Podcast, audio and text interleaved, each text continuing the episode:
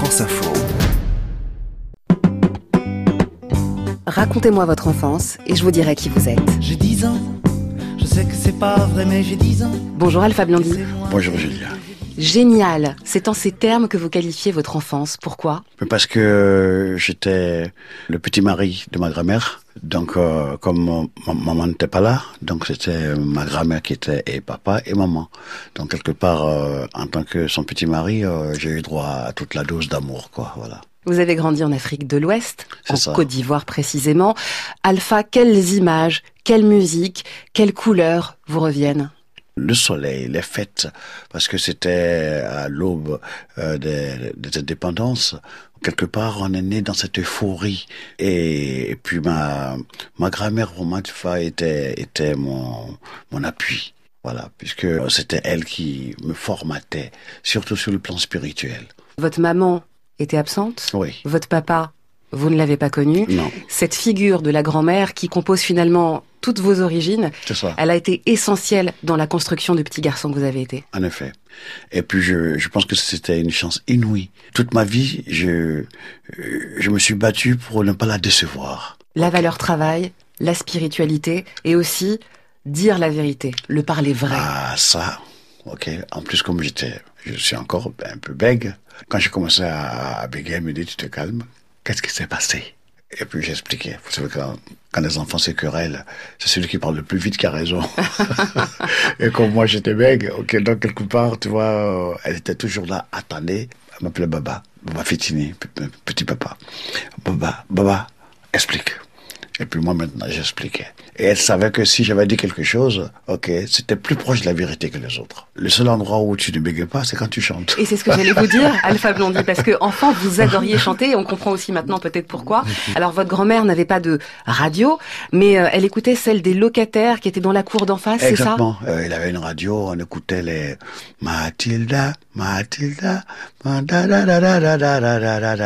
la Belafonte. Ok, et puis il y avait beaucoup de musique africaine, la musique Bakoulé, Bakoulé, Oya, Bakoulé, Dodo, Oya.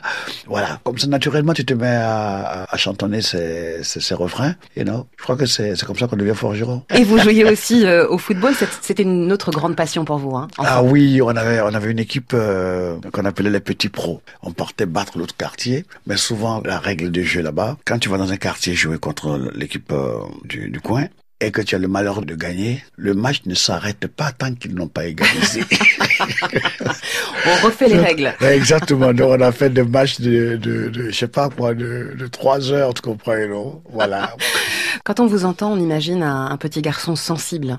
Oui, je fus. Comme j'ai été élevé, mon, grand-père, euh, comme tout bon Africain, euh, était polygame, il avait quatre épouses. Et comment je pense son nom Seydou. Donc j'étais un peu le mari des quatre épouses. Ok? Mais j'ai vu des femmes travailleuses. Piler le mil, piler le maïs, ok, faire à manger, casser le bois, ok, aller dans les villages pour aller acheter de la banane pour aller vendre au marché. Et ce qui m'a marqué, quand je voyais, quand je vois ma grand-mère pleurer, je suis mort. C'est comme la montagne qui pleure. Parce qu'elle est tellement forte, elle est tellement solide, elle encaisse tout, ok?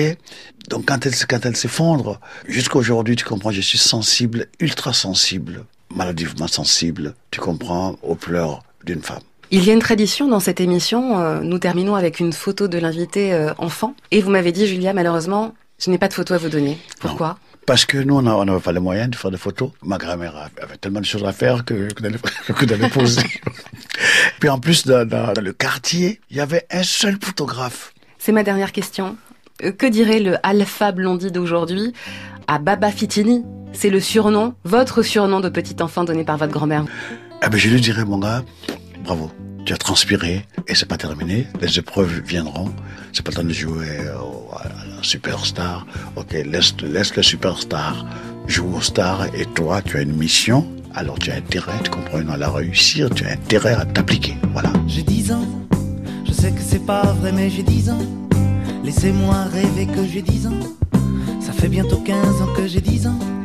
Ça paraît bizarre, mais si tu me crois pas, hey, tard ta gueule à la récré. J'ai 10 ans, je vais à l'école et j'entends de belles paroles doucement. Moi je rigole, cerf-volant, je rêve, je vole. Si tu me crois pas, hey, tard ta gueule à la récré.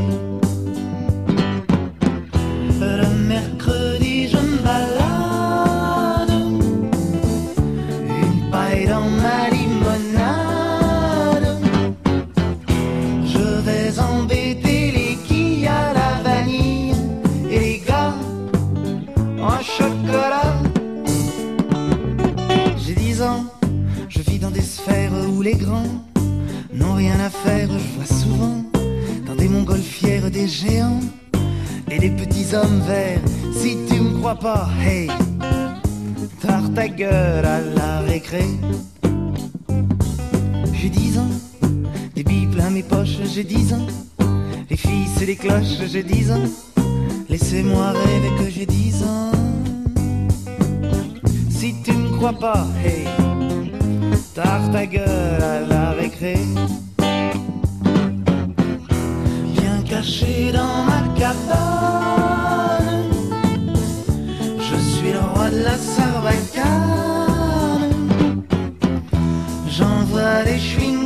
Mâchés à tous les vents. J'ai des prix chez le marchand. J'ai 10 ans, je sais que c'est pas vrai, mais j'ai 10 ans. Laissez-moi rêver que j'ai 10 ans. Ça fait bientôt 15 ans que j'ai 10 ans. Ça paraît bizarre, mais si tu me crois pas, hey, tard ta gueule à la récré. Si tu me crois pas, hey, tard ta gueule à la récré. Si tu me crois pas, tard ta gueule